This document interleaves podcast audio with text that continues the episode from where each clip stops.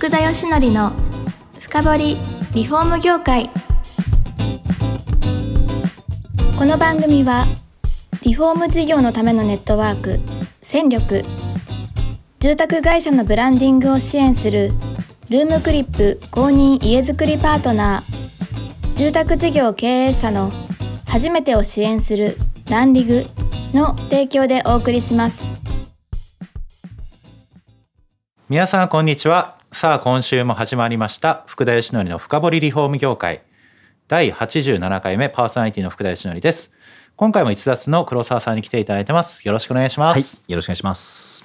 いや前回いいとこで終わったんですよ。ありがとうございます。はい。その新本値高い人をはじゃあどう見つけるかっていう、うんうん。まあサービスの概要に入ろうと思ってそれ時間来ちゃったんですね、はいはいはい。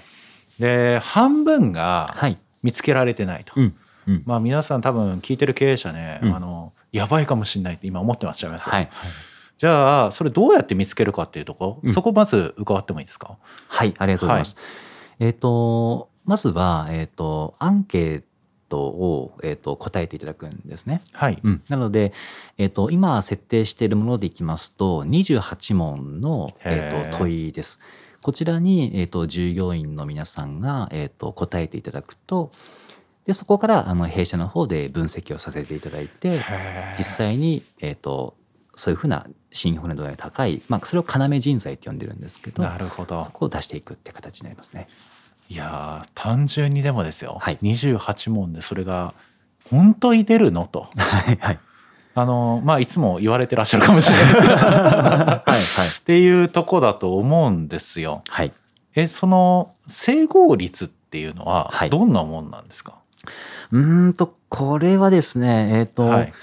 何をもって整合してるかどうかっていうところうん。がやっぱり切り方が難しいんですが、はえっ、と実際に導入いただいた企業様が今100社近くあるんですが、えっ、とその100社の皆さんの中で要人材に対して何かしらの施策だったりとかをやられた、えー企業さんが大体3割4割ぐらいいらっしゃるんですね。はい。そこの皆さんは大体あの売上だったりとか、えー、と離職率だったりとかが、えー、と大幅に改善してるんですよ。へからそういったところでいくと,、えー、とレポートの通りやれっていうわけでも実はないんですけども、はい。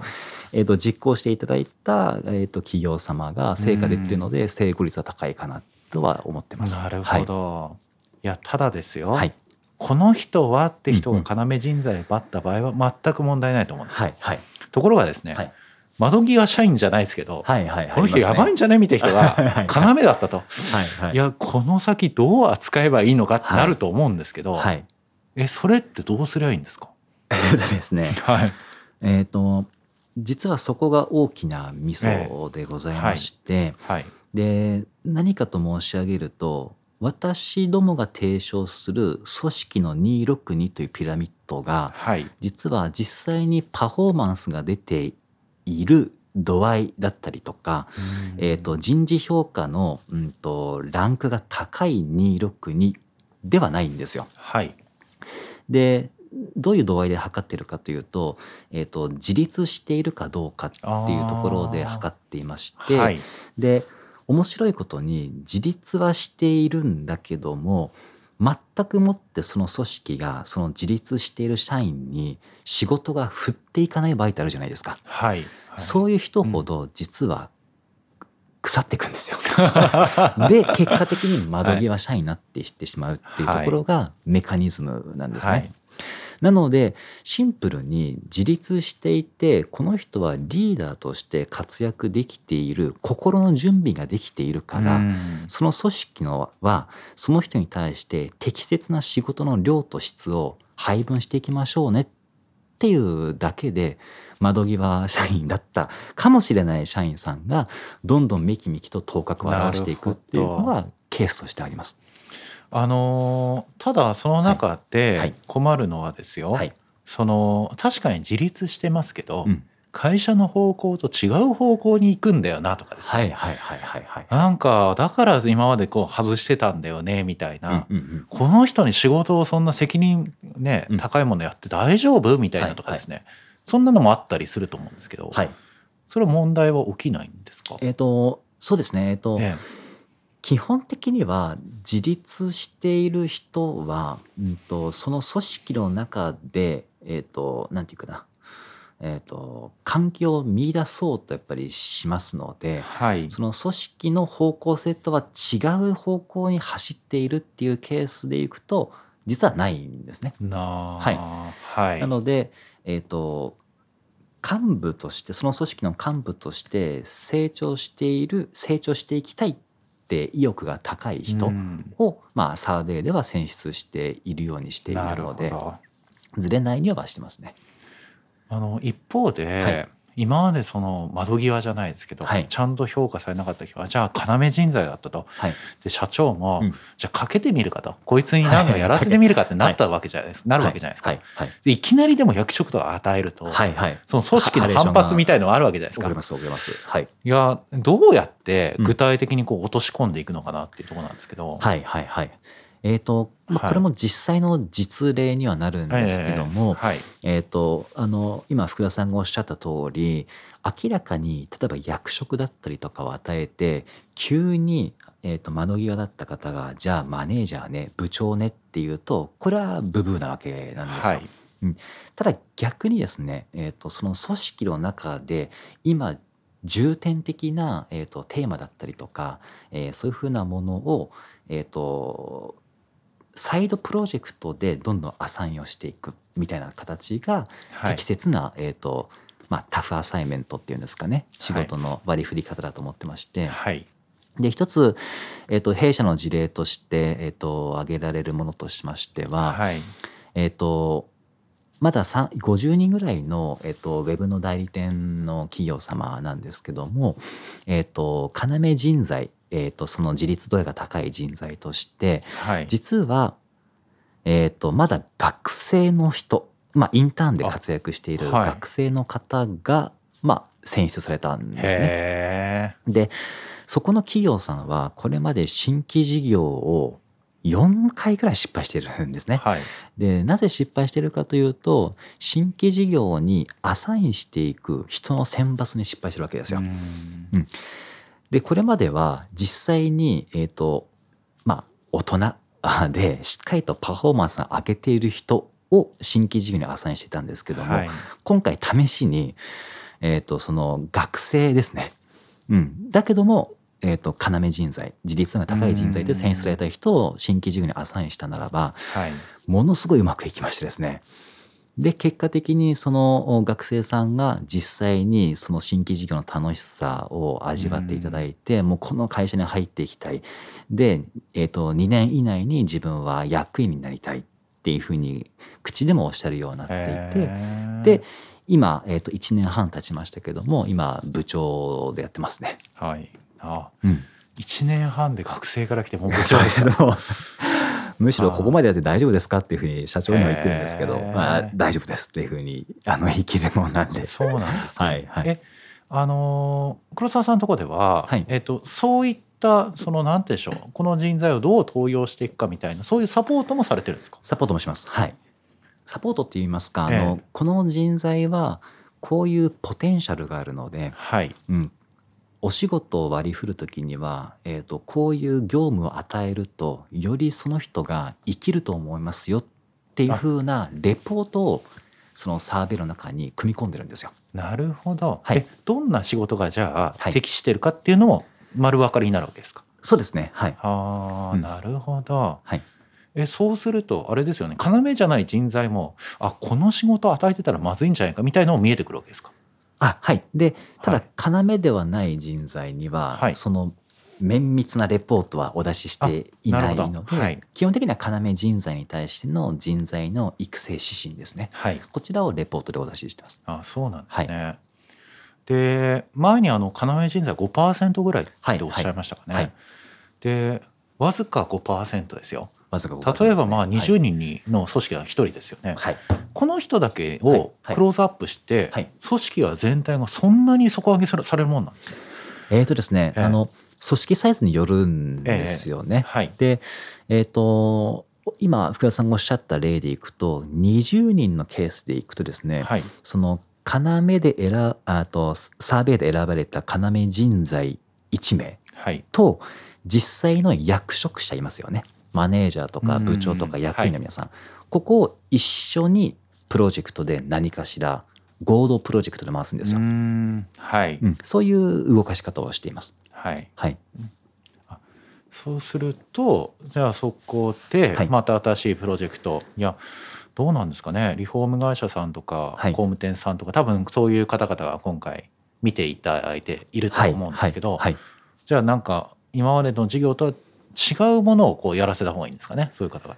えーとですねそそうとも言い切れないところ。あそうとも言い切れないですね。はい、えっ、とそうですね、えっ、と、リフォーム業界にとってっていうところのお話をさせていただきますと、はい。